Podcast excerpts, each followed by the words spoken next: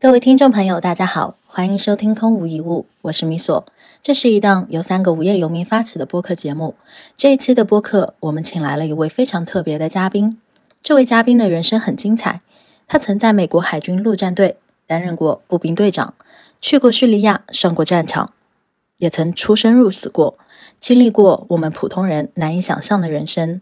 现今，他的身份是一位教练，在中国从事了十五年的教育事业。他就是今天的主角 Memo。本次播客将分为上下两期，重点探讨中西方的教育差异和教学理念。Memo 呢也会为各位科普不同特性孩子们适用于何种教育，以及解答一些家长的问题。如果您不习惯收听英文版，那么请前往公众号范米所获取中英文版本的原稿与翻译。大家好，我的名字叫呃 Memo Mata，从美国。我来中国十五年多，呃，我去过广东，呃，呃，苏州、上海，我刚来北京两个月，嗯，所以对，呃，我的第一次工作我是呃美式海军，呃，U.S. Marine。Uh, there's a big difference between the Marines and an Army. So Oh, I was yeah. called a Yeah. Marine. I was never called a soldier. Yeah. Okay. They, they will definitely, uh, they will definitely correct you. Sure. Um, so I think um, in the military, I did experience many hard times, difficult times. I, I knew a lot of people who were not lucky enough to to make it uh, through the experience. So every day, one thing I learned is that for all the people who didn't make it, uh, I lived my life to honor them uh, because I was lucky enough to live. So no matter how hard life gets, I know that I've gone through harder. I've seen worse. Yeah. And so every challenge uh, during the day is is nothing compared to the memories that I have going through the military. So looking back on my life, I think the military gave me a very positive outlook on life. Because if you've only known happiness in your life, then you really have never known happiness. Yeah. Um, life is a balance. The more pain you've ever suffered, the more you can enjoy a good life. Yeah. The more terrible things you've witnessed or have done, the more joy you get from the simple thing like a sunset or a flower growing off of a brush. So, definitely, I, I, I hope that some of this outlook in life from the military, uh, I can kind of teach and mentor to people who want to listen. So that way, you wouldn't have to have the military experience in order to have an appreciation for life. You can just listen to my stories. Uh, my life a little bit before the military. I, I grew up rather poor, and uh, I used to live on the very bad side of town. I grew up on a farm, moved into Yeah. the poor side of the city in high school, where I met my high school girlfriend at the time. And at the age of 16, I had my first baby. Oh. And at the age of 18, I had my second baby. Oh my God. So I was a pretty good uh, American football player, but um, none of the universities were going to buy diapers and clothes and health insurance for my Exactly. babies. So I had no choice. I was strong. I was a terrible student, but I was strong. So I put my body to use and I joined the military. Now, the U.S. military, if you survive, will pay for your university Oh. because I was too poor to pay, and you know, American universities are the most expensive in the world. Yeah. So I got to go to university because of my military. Now, that's how I got into the military in the first place. I had two kids, and everything I did um, were for my kids, my, my two sons. And even when they were young and they didn't understand why I would go away for a long time, but they understand now as I grew up, right? So the first thing I would tell parents from this experience is that you don't do things for your kids today. You do things for your kids that they will remember when they're 22, 23, 25, 26. Yeah. Um, That's what got me through the military. That's what got me through the hard times. That's what made me push on and, and, and keep going when I wanted to quit because I wanted to see my sons again. I want to watch them grow up. I want to see them get married, right? So I, I, I knew that no matter how much hell I had to go through, I was going to get through it because my sons needed me.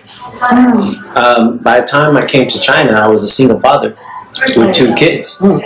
Oh So, so yeah, my, my kids got to come to China and go to school and and and uh, learn Chinese and, and, and, and so on. So, it, it was a definitely a different life uh, coming to China. But getting back to the military, it was very very difficult. And during the hard times, the only thing I would think about were my kids and how much I wanted to go home to them. So that love, and any parent will tell you that the love for your kids gives you like a superpower. Mm-hmm. Yeah. And and when you can't run another kilometer with a backpack and big guns, you you find that strength because you just want to go home and see your babies. Mm-hmm. Oh. So that's that's what got me that's what got me through the military. But every option has its pros and cons. Mhm. When you chose to go to military for your kids, you also have to sacrifice something. So how did you make the, this choice? Yeah. Well, there really was no choice. Um, in America, the statistics for teenage parents are not good. And I didn't want to work at McDonald's for the rest of my life. Or, or I didn't want to do some kind of job. I didn't want to be a janitor or, or something like that. I wanted that education. I wanted a better life for them. And for people like me, there is no American dream Hmm. right? You have to be super rich to have an American dream. Yeah. There's, there's no American dream is gone. It's dead. I, I, believe that. um, it's only for the people with money and who can afford it. And I definitely couldn't afford it. There was no choice. I know there was a lot of bad sides to join the military. I do. Um, but I had no choice. And in the end, the outcome um, was exactly what I intended it to be. Uh, I met my goal. The military, the purpose of joining the military was so I could go to university Yeah. if I lived. The purpose of, of, of the military was while I was doing the military, my sons were taken care of. They had, if they went, needed to go to the doctor, I, they can go. I had money, I could buy them clothes, I can buy them stuff. Yeah. So, so yeah, it, it fulfilled its purpose. I do believe that I am a strong man because of it, and that little things don't get to me, right? Like they would with anybody else. So, so nothing really fazes me. My thick, my, my skin is very thick, right? Uh, any opinion, any rumor, any gossips, anything like that, I just don't care. It's simple, right? That's simple. Because no matter what happens, every day I go home and I can say, no one tried to shoot me today. So it's a good day. Wow. every day someone doesn't shoot you is a good day. Yes. Yeah. I think your positive attitude, uh, maybe just because you went through a very dark time and then you know the life meaning. So I don't know why you will like connected with China, but you know Hmm. there are a lot of countries you can choose. but finally you chose to come to China. Do education. Yeah, like a story. So right. what motivated you to start to stay in China for almost like 15 years? 15 years.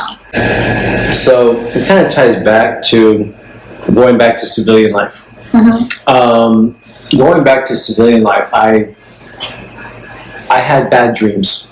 Mhm. I had nightmares. I knew, um, you know, I, I was sleeping two, three hours. I, I started teaching, and my salary was very low. I was on welfare. I was on food stamps, and I had just served my country. Um, I did everything I was supposed to do. Yeah. Um, and, and, and so I, I, I had done everything I was supposed to do. I was finding things difficult. Now, I had an experience in the military which inspired me into education. So from there, I, I came to school and I studied history and I became a teacher. I got my teaching qualification after I graduated. And I went to my first full year of teaching back in 2004. My salary was very low um, and, and I was having a hard time taking care of my sons. I was having a hard time paying my bills. and, and, and, and something had to change. A friend of mine and I were talking about China, and this is now 2005. And he said, You know, I heard that China is hiring any foreigner to teach English. Oh yeah. This is before the Beijing Olympics. China had just gotten the, Oh, yeah. the, the, the announcement, so everyone was excited. Mhm. And and so the English teaching business boomed in 2004, 2005. And so I got a phone call from the military, and they asked me to go to to, to, to go fight, and I didn't want to go fight because I wanted to see my sons grow up. I was tired of that. I didn't want to, no more fighting. So so I found a loophole. You have a job overseas. You can you, you can say you have a job overseas, produce a contract, and you can go. You don't have to fight. Same thing with a master's degree. Um, back in Vietnam, a lot of people would get out of the draft because they went overseas to get like a master's degree or something, right? So it's, it's similar. And, and, and so when they asked me, okay, where are you going? I just remembered the conversation off the top of my head, and, and, and the word came out China. China. I don't know why it came out. And so they said, okay, I had 24 hours to produce a contract. I said, okay. Yeah. And I hung up the phone. I go, oh my God, I have 24 hours to come up with a contract to China. I didn't even know where to begin. So I typed up a, a, a search, and it took me to a website called Dave's ESL Cafe, uh, which was very popular back in 04 and 05. I put my CV up with a bachelor's degree and a teaching qualification. One hour, I had like 30 job offers, right? So all of a sudden, um, you know, I kind of uh, said, okay, I'm going to that, you know, China. So I sold everything I had, and I traveled, and I went to China. So best decision I made. Um, later, my kids came with me, and uh, and yeah, we they, they they went to school here, and then the rest is history. I, I really did. Um, you know, I really think it was fate that brought me here. And the reason why I stay in China, the reason why I'm going to live in China forever, yeah. um, is because China is going to be the world's most powerful country here in a few years. It's going to be world's number one. Hmm. And so I am educating the future of the world's most powerful country. Mm-hmm. Right? And, and, and so by being in education in this country at this moment in history, I know I'm going to make real change in the world. So that's why China. Hmm. And it's going to take a while, so I'm probably going to die here. And that's okay. right? I'm ready to go. So, so yeah, this is, I'll visit America, but I'll never live there again. Yeah. Um, in China, I was able to buy a car, a house, be debt free, uh, and uh, put two kids through university, um, give them a good education, and I was able to, you know, with my hard work and, and, and my experience, I was able to have my American dream made in China, Yeah. right? But what I did in China, I could have never done in America because the system is not set up that way. Mm. Everything's on credit. I have to borrow everything. I and, and everything's just so expensive, and there's not enough programs or support for people like me in America. But in China, the first week I was here, people were just taking me into the house and offering me dinner. Mm. I'm like, man, that would never happen in America. if you're walking down New York City, no New Yorkers and say, hey, you Chinese, come in my house and have a meal. They don't do that in America. So it was very strange for me when they did it to me when I first moved to Guangdong. Oh yeah. I, I fell in love with this place. Right? And then I learned everything I could learn hmm. about China. I, I traveled to many cities. I met different people. And even in China, there's different cultures. And I learned about as many different cultures within your country as I could. I tried to learn different dialects of the language, from Chongqing Hua to Guangdong Hua oh, to Oh, yeah. Xinjiang Hua. I mean, just there's so many. Um, I, I don't understand a lot of the dialects, but I can identify them. Yeah. I can say, hey, I, I know you're coming from this place. Oh. So, so definitely, um, I think that's it. Um, my favorite quote in the world is from Mark Twain. Mm-hmm. He says, the two most important days of your life, the day you're born and the day you know why. Oh. Now, for me, if you know why you're born, something gets into your heart. It's called a dream. Hmm. Now, if you have a dream, that wakes you up in the morning. That dream should give you a little superpower. Yeah. That if you have no energy to get out of bed, but you have a dream in your heart, that's going to get you out of bed. Yeah. But that's going to allow you to face the challenges for the day.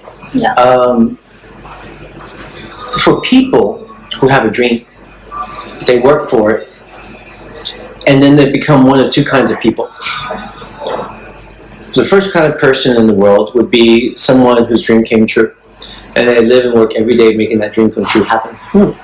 And the other kind of people in the world are the people who work to make other people's dreams come true. Right? There's a difference.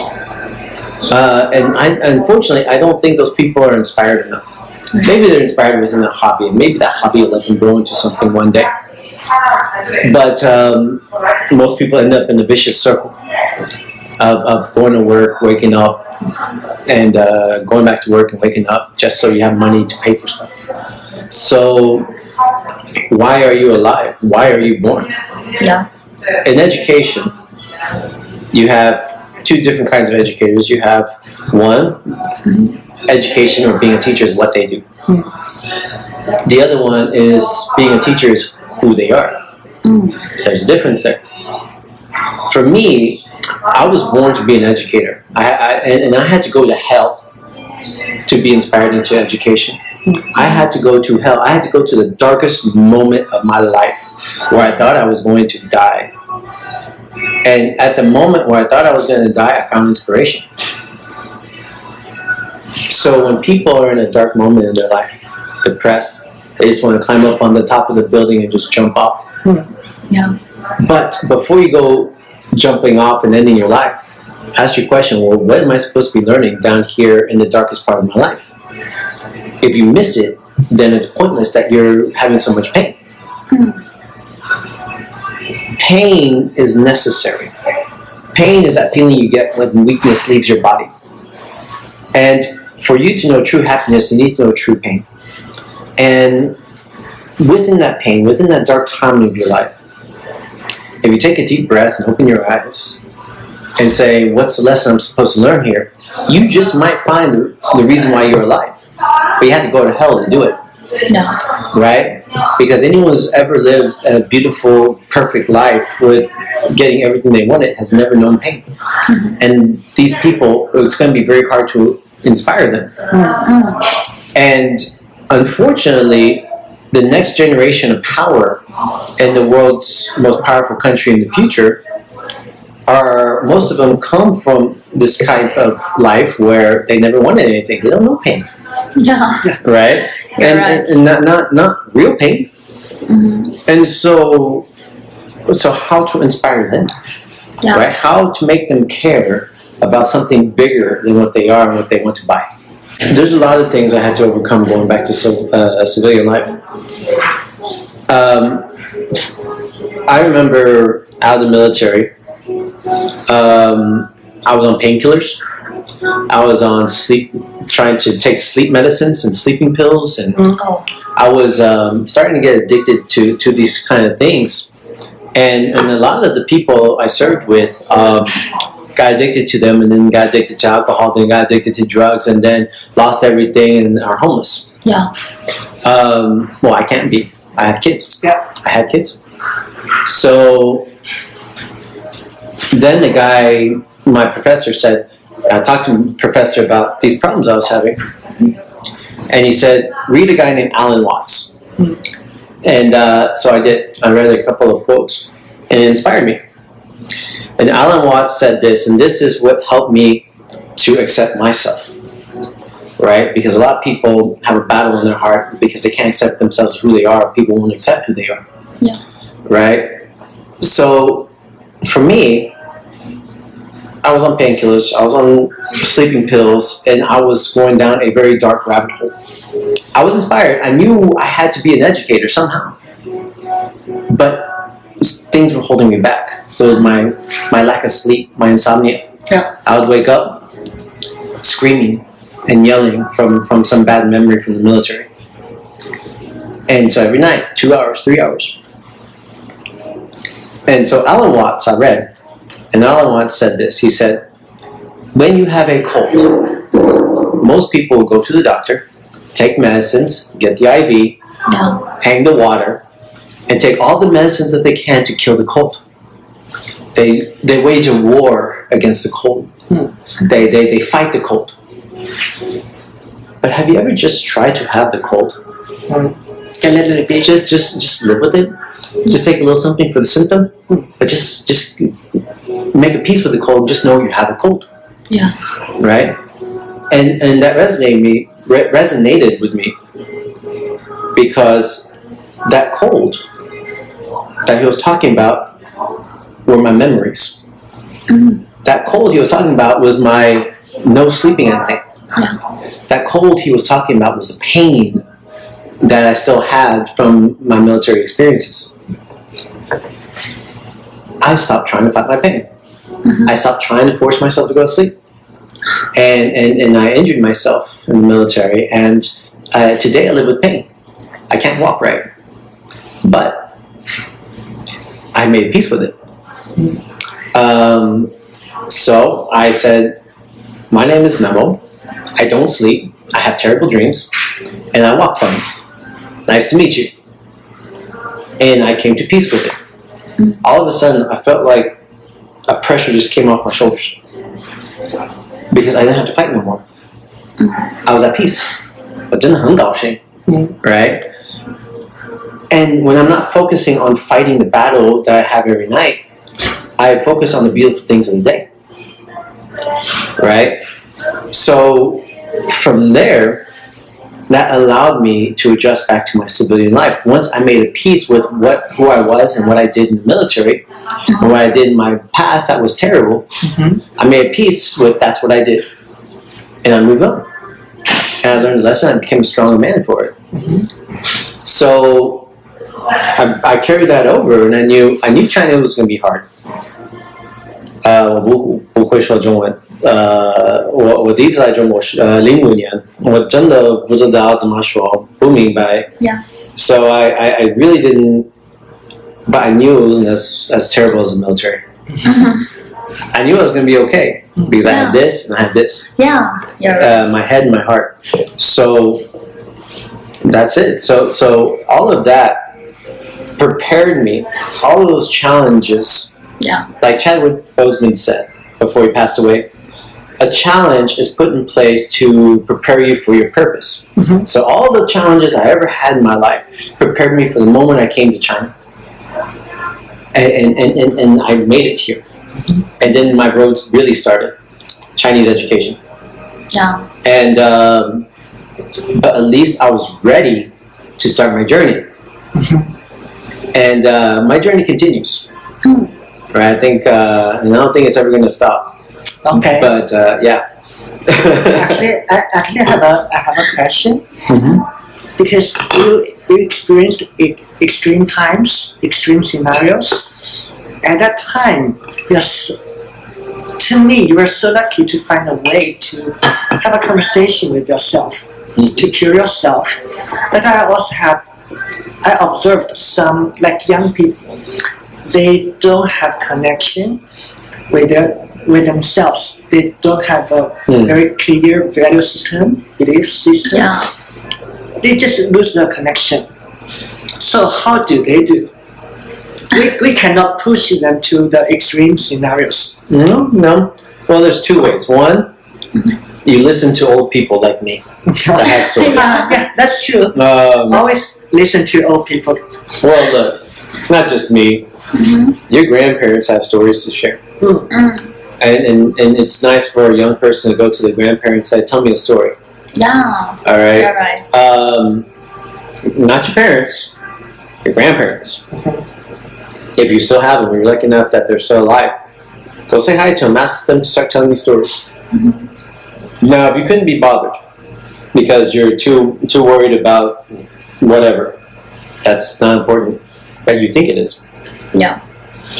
The only thing I can say is that the only thing that's going to cure it, the only thing that's going to answer your question is is inspiration. Hmm. Okay.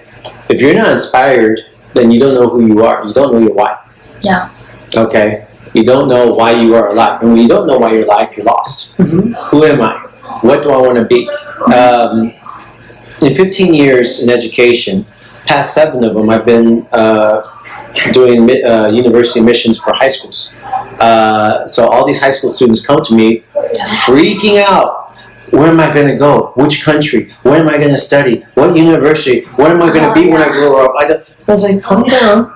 Calm down. Mm-hmm. First of all, it's okay you don't know this, Mm. right? And, and they go here and there and there and here, but but experiences, not in the school, but out of the school is what's going to inspire them.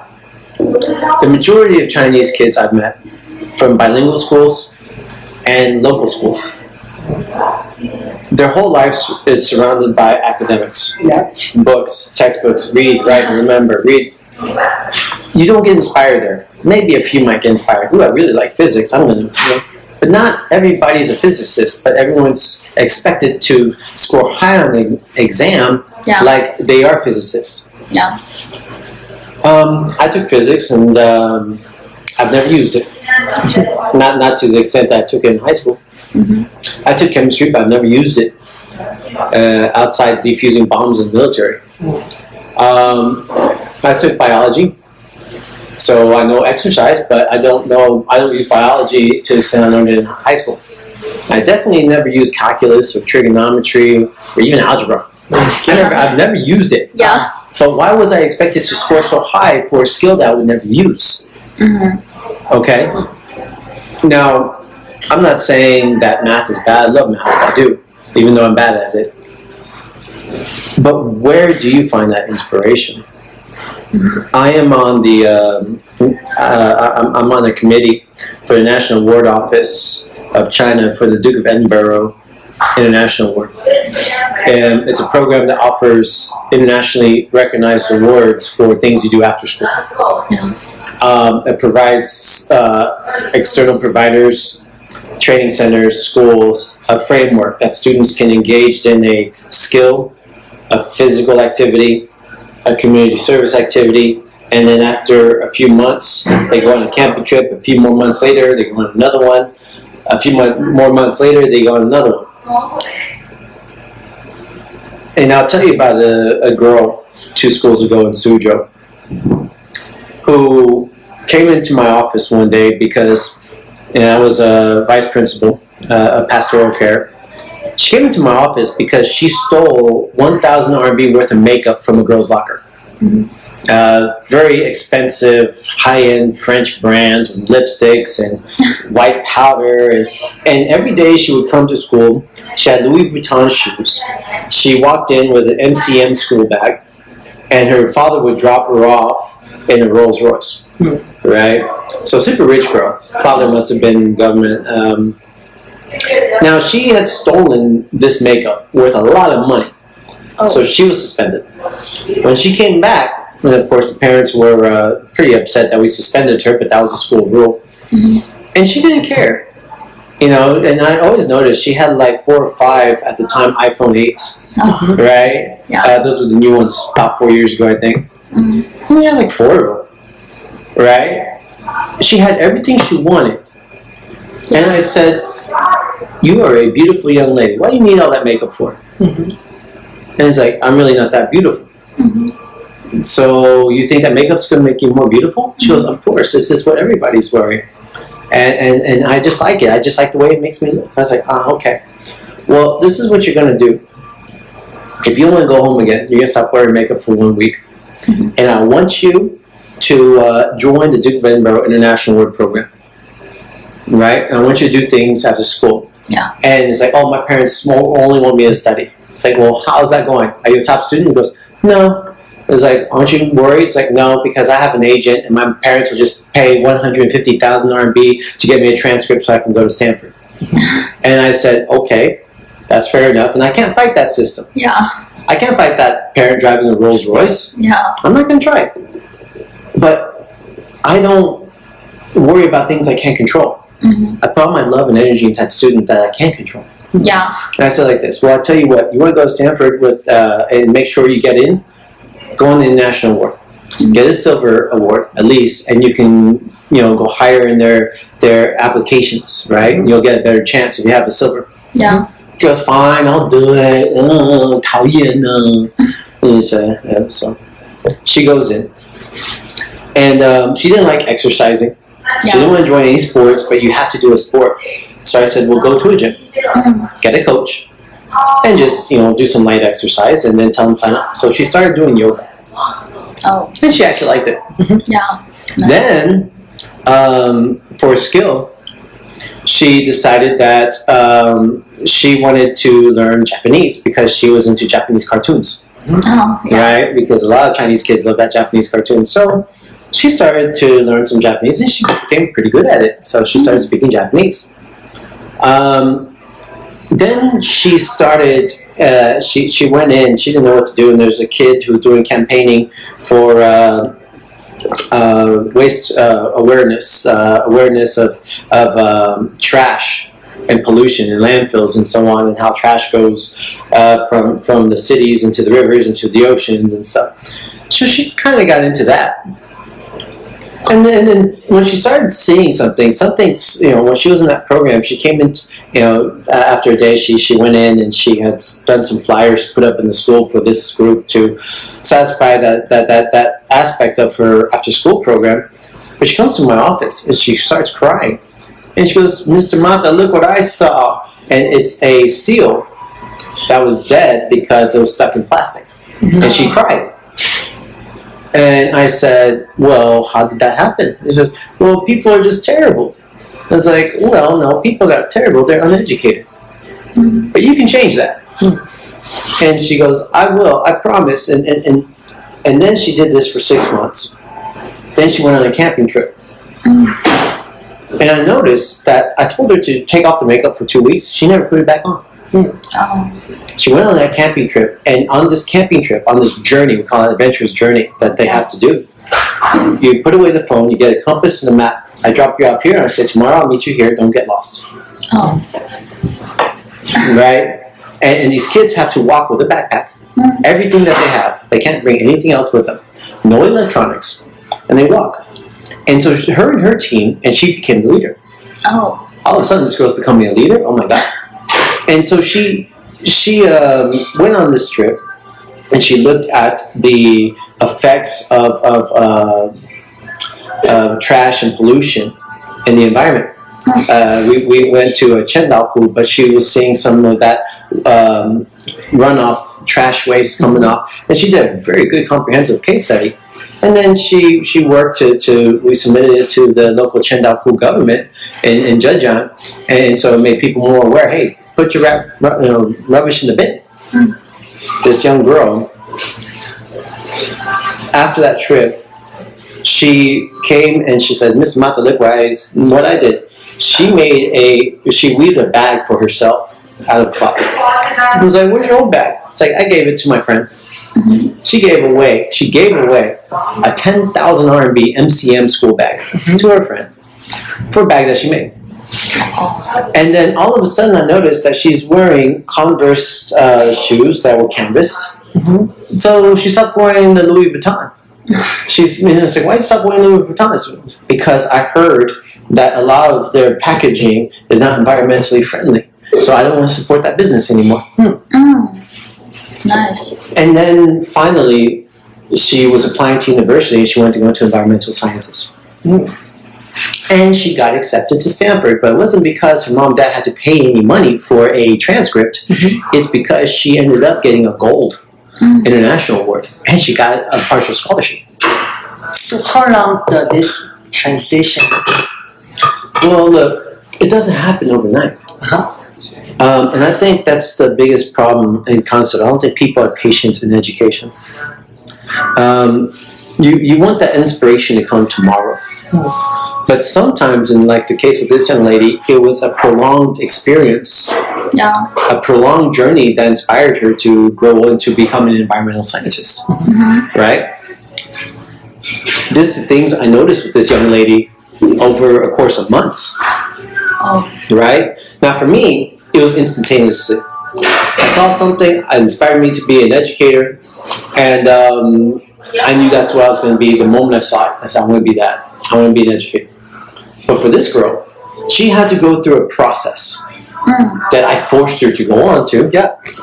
But the inspiration that she found wasn't in a chemistry class.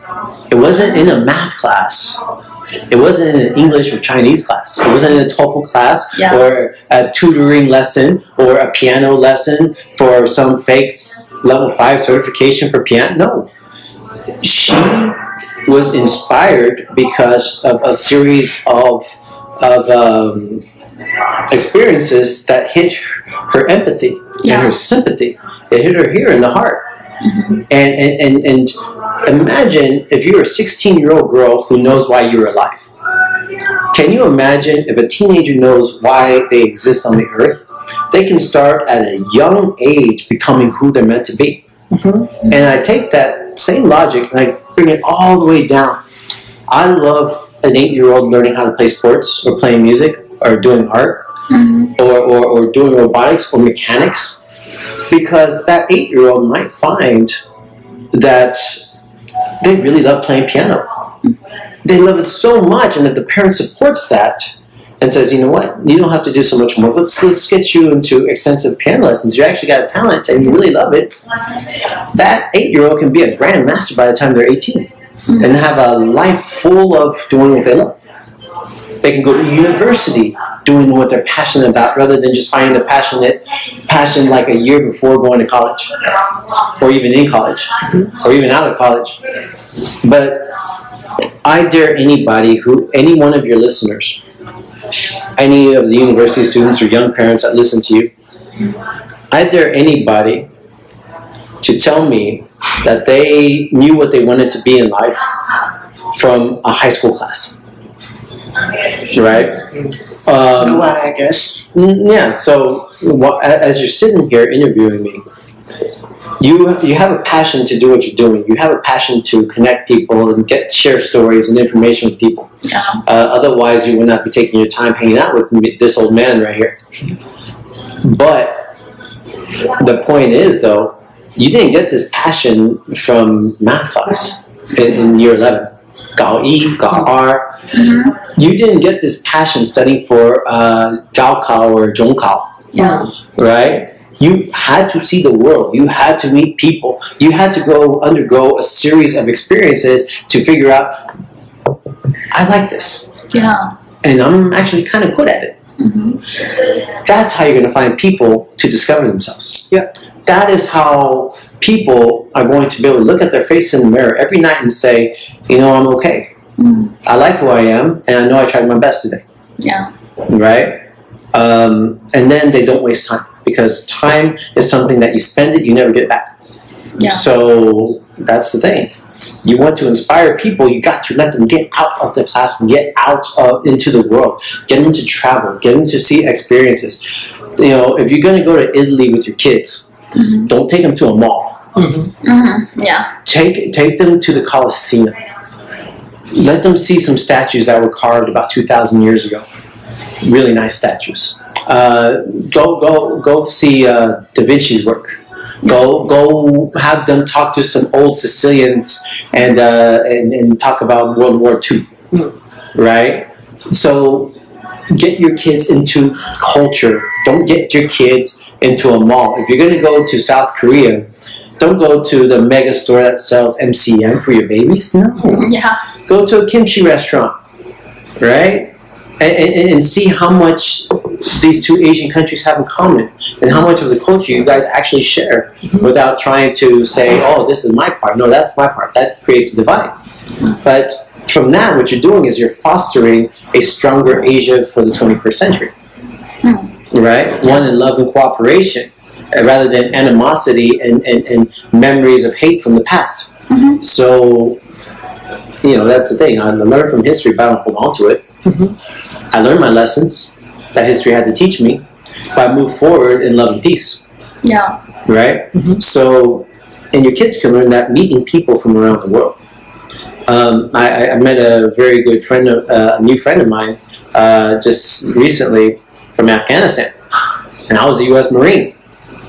Right? Mhm. I have nothing wrong, nothing against Iraqi people or Afghanistan people. I think a lot of them are amazing, Yeah. right? But you have to travel. You have to meet them out of a certain context, right? And never, never, never rely on pictures that people show you of a culture. You have to experience it, right? Mhm. Um, because I promise you, if you ask any Chinese people, tell me what American people are like. Well, they're not going to describe me. Mm-hmm. Yeah. You have to meet me, Mm-hmm. right? And if my parents say, "Tell me what Chinese people are like," I'm like, "Well, um, you you just got to meet them because they're all different, Yeah. Yes. right?" Um, there there is no overwhelming umbrella to describe an entire um, culture or people. Yeah. And the last thing people need to realize is that people are not their government and the government is not their people. Let the governments do what the governments do, but people are the culture. People are the ones that share the love and connection. And education is meant to inspire, not to cram knowledge down your throat. Yeah. You should find inspiration in education. Now, I cannot change the system right now. It's a very old system. Yes. Um, and the parents' mentality is a very traditional one.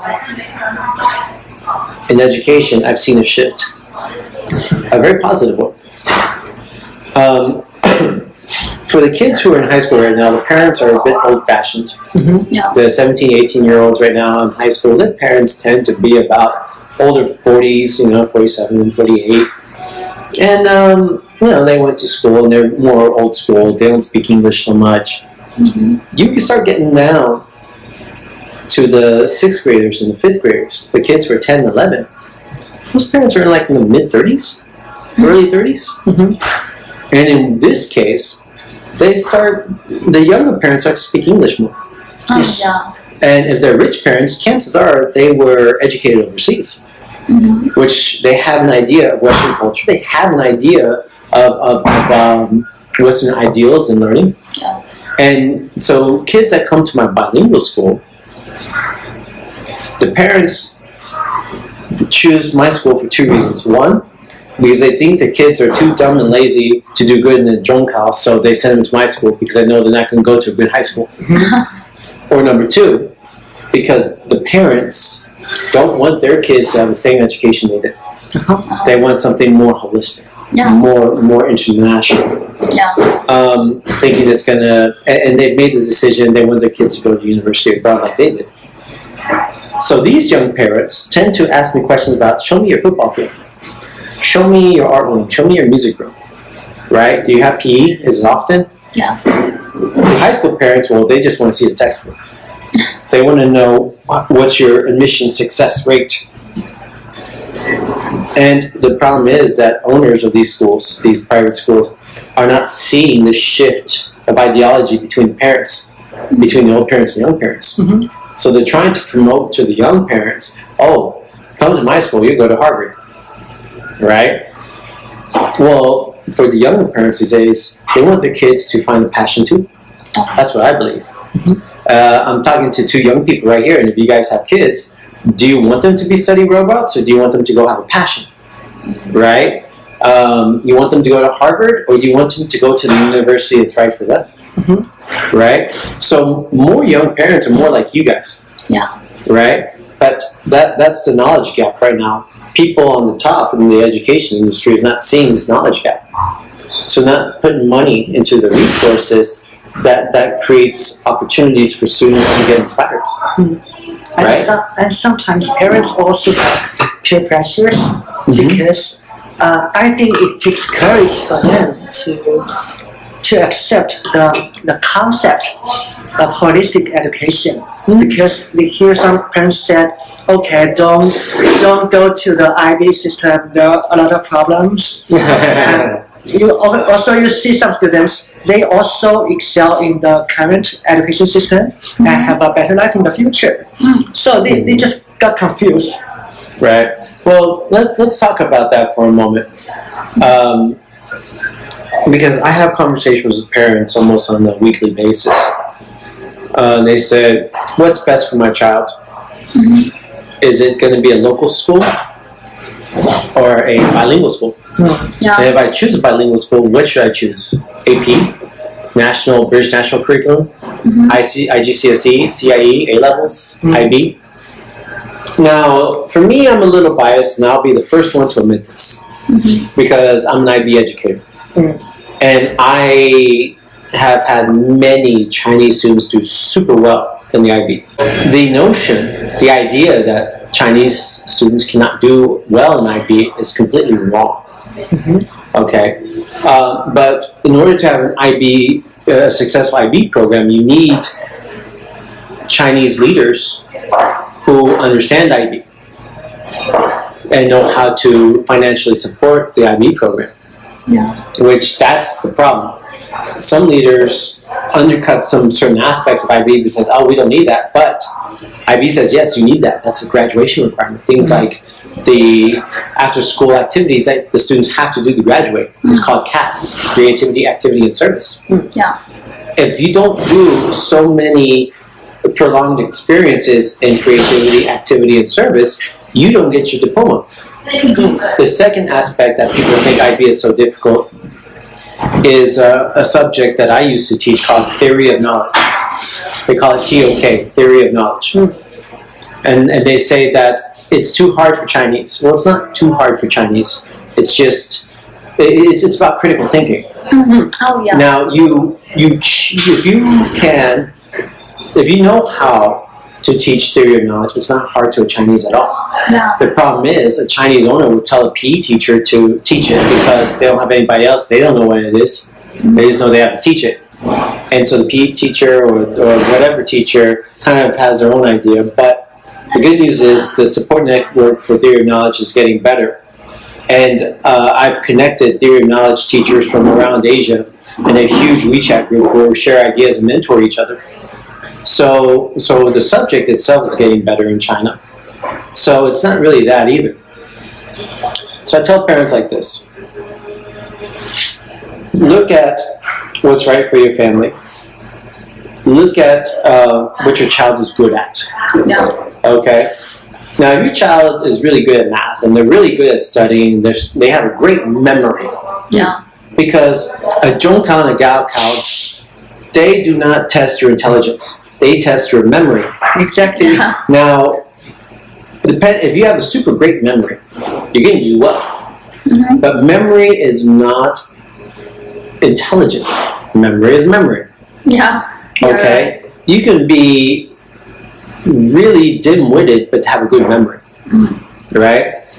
And if you don't know how to implement the skills that you remember, you didn't learn anything at all. Yeah. So, if your child has a great memory, um, and, and the chances are they go to a really good local school, then keep them there. It's because the strengths of a local school, first of all, the first strength of a local school is the, dis- the discipline the child gets. They're very disciplined learners. They study hard. They're very disciplined. They they don't get sidetracked with the shopping and the social medias and things like that. If they're successful. Number two is they're going to have very high math skills. So if your child has very good math skills and memorization skills, and you think your child can be something like an engineer or a scientist or something like this, um, local stream's the best way to go. Um, the second thing is study abroad. Should I send my sons to America, Australia, or England? Well, their math skills will make them number one in any international class if they go abroad. Uh, their language skills will probably hold them back a bit. But the overall education around the world right now, I think, is going down. Uh, because everyone is worried about the child's well being to the extent that everybody gets a prize for trying. You run a race and you come in last place, you're going to get a participation ribbon. Now, when I was growing up, first place, second place, or third place, that was it. You have to earn something. So kids in you know in, in overseas are not really earning anything anymore, right? Uh, it's more about uh, oh, here's a certificate for being the happiest baby. Silly.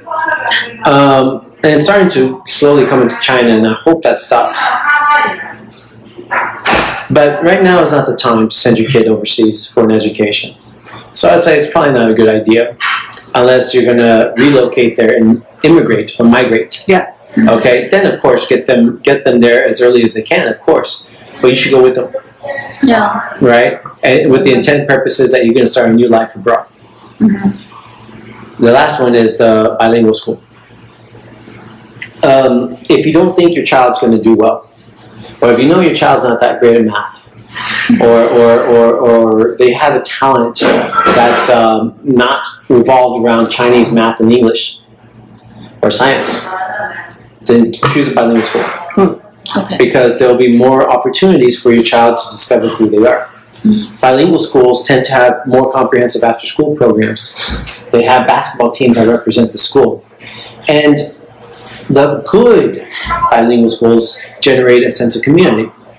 So you can actually cheer for your basketball team when they play another school and so on, right? Mm-hmm. Um, you, you can build networks of friends. There's more opportunities for you to connect with the world through things like Model United Nations or or uh, Duke of Edinburgh International Award and so on.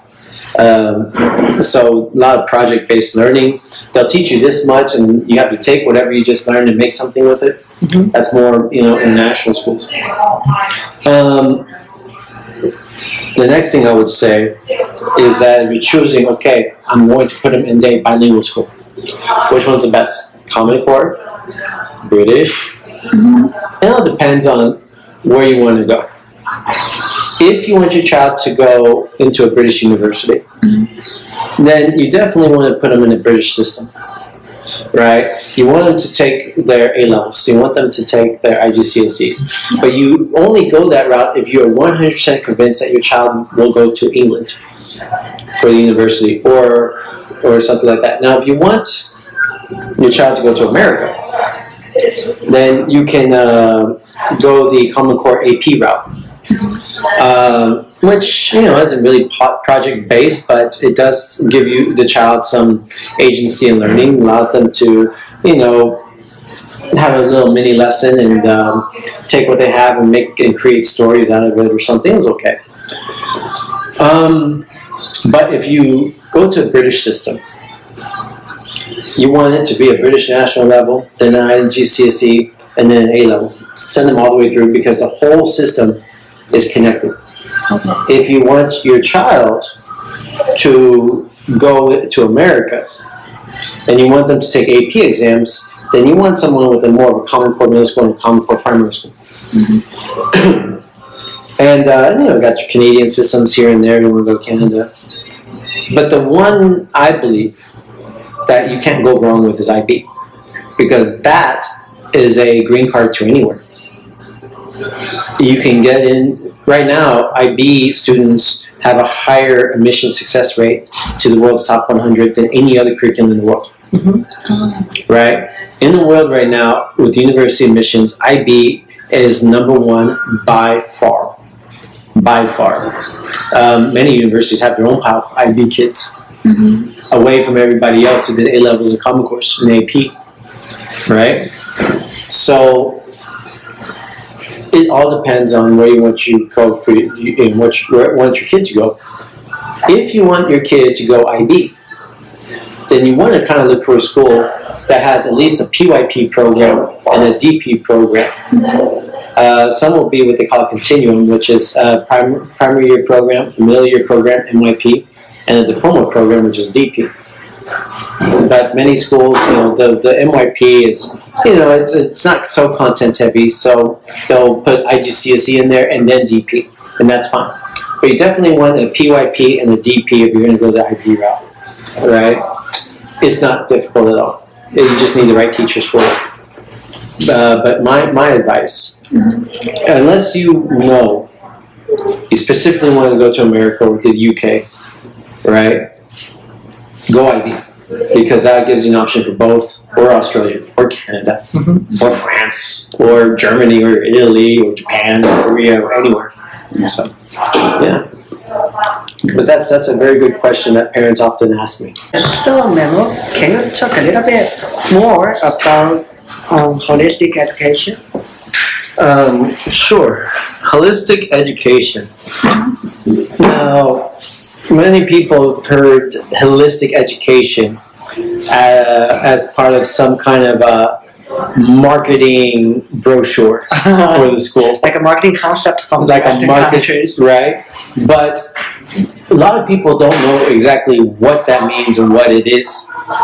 A holistic education means that you're educating different parts of a child's brain the creative, the imaginative, the logical, the cognitive, uh, all parts through a series of experiences that start when the child gets on the bus going to school to the moment the child gets off the bus. Uh, for example, recess is very important to a primary school. And in my school, recess is a requirement, which means no teacher is allowed to keep the children back in the classroom and miss recess because they didn't do their homework. Uh-huh. My rule is they have to play. Okay. Now, how does that answer holistic education? That is part of a holistic curriculum. Is a free play. It is an unstructured lesson where children go out, have arguments with friends, fix the arguments. They are learning social skills. They're running around, developing their bodies, developing their muscles. Uh, they're having more confidence in swinging and climbing the monkey bars. Uh, they are interacting with teachers outside the classroom and asking them some advice and being mentored. They are having experiences in that school that are unstructured yet are teaching them something. Okay? And then holistic education could go into having a value on art class and PE class. And don't cancel PE class because students need to have an extra class to study. But a real PE class with an objective that says today working on hand-eye coordination. Art, where we're learning about two-point perspectives, or we're talking about music, where we're learning how to keep beats, and today we're going to explore eighth notes and quarter notes, right? So here, that's holistic education, and then they tie it back to math mm-hmm. and to science and to social studies. And in the end, the best holistic education is a curriculum that allows students to make connections and use math to create an art project and to use Chinese to interpret an English literature or to take an English literature and bring it into a PE class hmm. to, to, to have the skills that they had literature of inferences to create games with a ball, right? So all of this is deep learning. That is why holistic education is so effective. Now, unfortunately, not every curriculum in the world is holistic. Yeah. Um, and not every school that says they're holistic is holistic. right? So, one of the curriculums that tend to be more holistic than all the other ones is the IB. Okay. Out of all of the curriculums, so US Common Core, the British National System, and when you get to high school, the, the, the IGCSE, A levels, APs, none of them are even close to holistic as a full IB curriculum. Yeah. An IB curriculum starting at primary school starts off from your or kindergarten really up to grade six or grade five, excuse me, where you have a unit of inquiry, which is like a theme that connects a kindergarten class to a grade five class. There's a roadmap. And then within that, there's a central idea that connects science to PE, that connects Chinese to music, Okay. right? And makes students, through a central idea, link back to a central idea that's personal to them. Mm-hmm. So that learning is actually implemented and applied to the children's everyday experiences.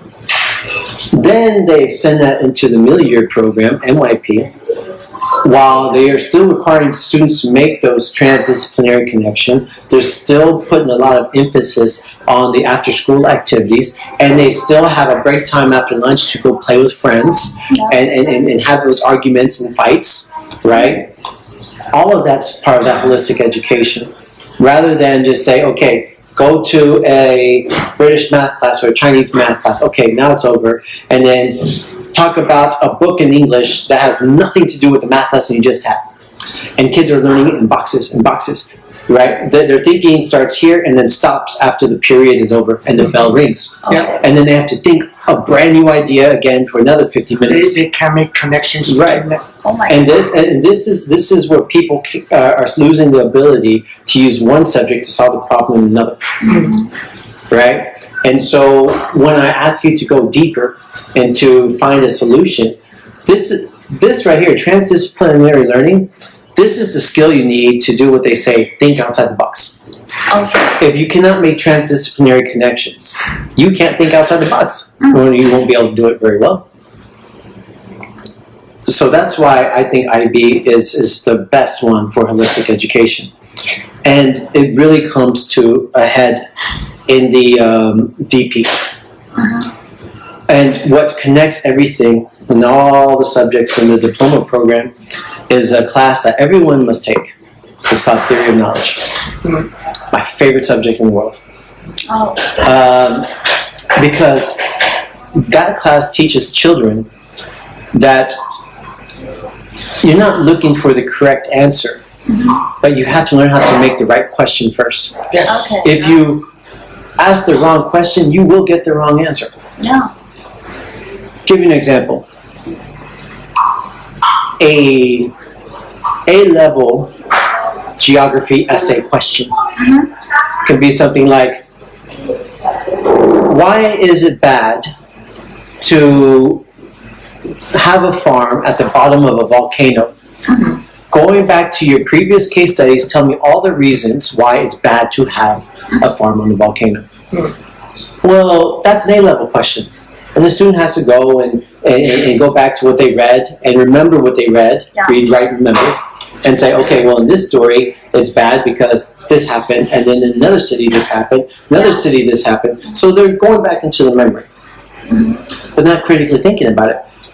An IB geography question is to what extent is it um, valid to build a farm?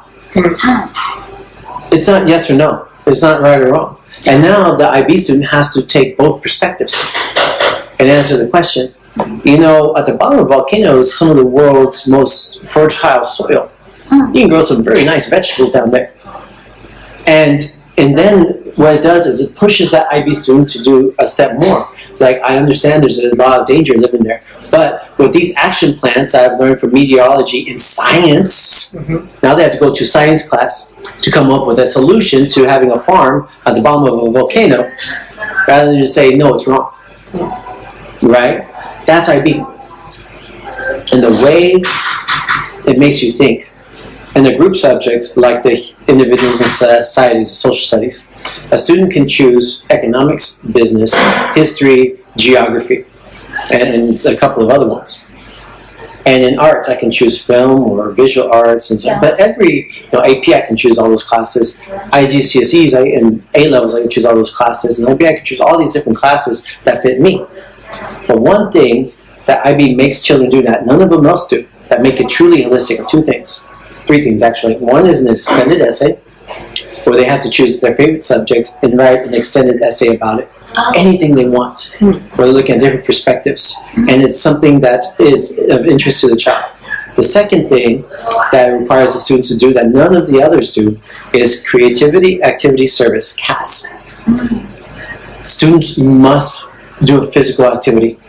Students must learn a skill, a creative skill, Okay. like learn another language or, or, or learn the guitar, right? Or learn how to paint or learn how to crochet and have an extended outcome out of that. And then you have to do service. You have to be engaged in service throughout your DP years. That you are volunteering in the community. You're raising awareness for something that you love and are passionate about. And CAS is where kids find their passion. Yeah. That's holistic. Hmm. That CAS is where you find that. And you have to do it or you don't graduate. Yeah. A levels, you can just study and study and study and study. You never have to do anything after school and you'll still graduate. Yeah. Actually, technically, you don't graduate. You just have the exam that you pass or you don't. And it's the bilingual school that gives you a transcript saying you did pass, which can be bought. IB is hard. You can't do that. And then finally, you have theory of knowledge (TOK), which teaches kids how to make the right questions. For example, if I tell ask a child, well, let me let me let me give an example for you guys. If I ask you, do you love your mom? And what do you say? The answer can only be yes or no. Well, Oh, yeah. I don't know. Yes. Oh, you, you, you're being recorded, so maybe you don't want to answer. yeah. Okay. Maybe in, in my mind, the first, I mean, the first without thinking, Yeah. answer must, I love my mom. Okay. Well, let's Yeah. stop. Right, let's stop right there. That was the wrong question. Yeah. That was yes no question. No thinking. Yeah. Like like um like an IGCSE question is it A, B, C, or D? Why is it wrong? Yeah. Right. So the next question is, how do you love your mom? Okay. Now that you have to think a bit. Mhm. Well, you know, I call her sometimes. You know, especially when I need money, I'll call her. Oh, yeah. Right. Um, I, I, I, I will uh, sometimes go visit her and cook for her. Oh, Maybe yeah. I don't know. So now I'm thinking a bit, but it's still one-sided because the answer is still yes. Yes. Yeah. Okay, the answer is still yes. Then I go a little bit more. I how much has a love for your mom influenced you in your life? Now you're thinking a little bit more and more deeper, Yeah. knowing that there is a relationship between the love you have for your mom and the choices you have made in your life. Yeah. There are some things that says I need to do this because my mom wants me to and I love her, or oh I can't do that because my mom would like it and I love her. So then, what theory of knowledge makes you do is you take out the specifics of it and you make it general, Yeah. and then you go like this, and then you go like this. You say, oh. so so then what it does is um, you have to make it general. So I take out love. Yeah. Because what is love? It's an emotion. And I put the word emotion in there. Yeah. And um, so now emotion can be hate, it can be anger, it can be sad, it can be happy, it can be ecstatic, scared, afraid. Emotion. It's a big umbrella. And instead of saying how much, I say to what extent. It's not yes or no, it's how much or how little. It's like a spectrum. It's a spectrum. It's kind of like when I go to a restaurant, I order a steak, Yeah. and the lady says, How well do you want your steak? Do you want it 三分熟,七分熟, Okay. right? Now, she didn't ask me, Do I want my steak cooked?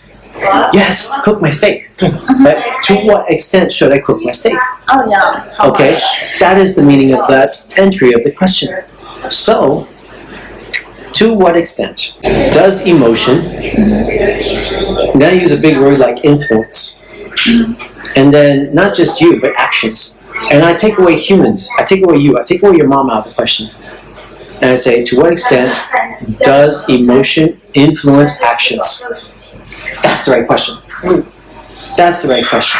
Because to what extent does emotion influence action? Well, I can go and look at uh, Mother Lion and see what happens when she thinks her baby's in danger.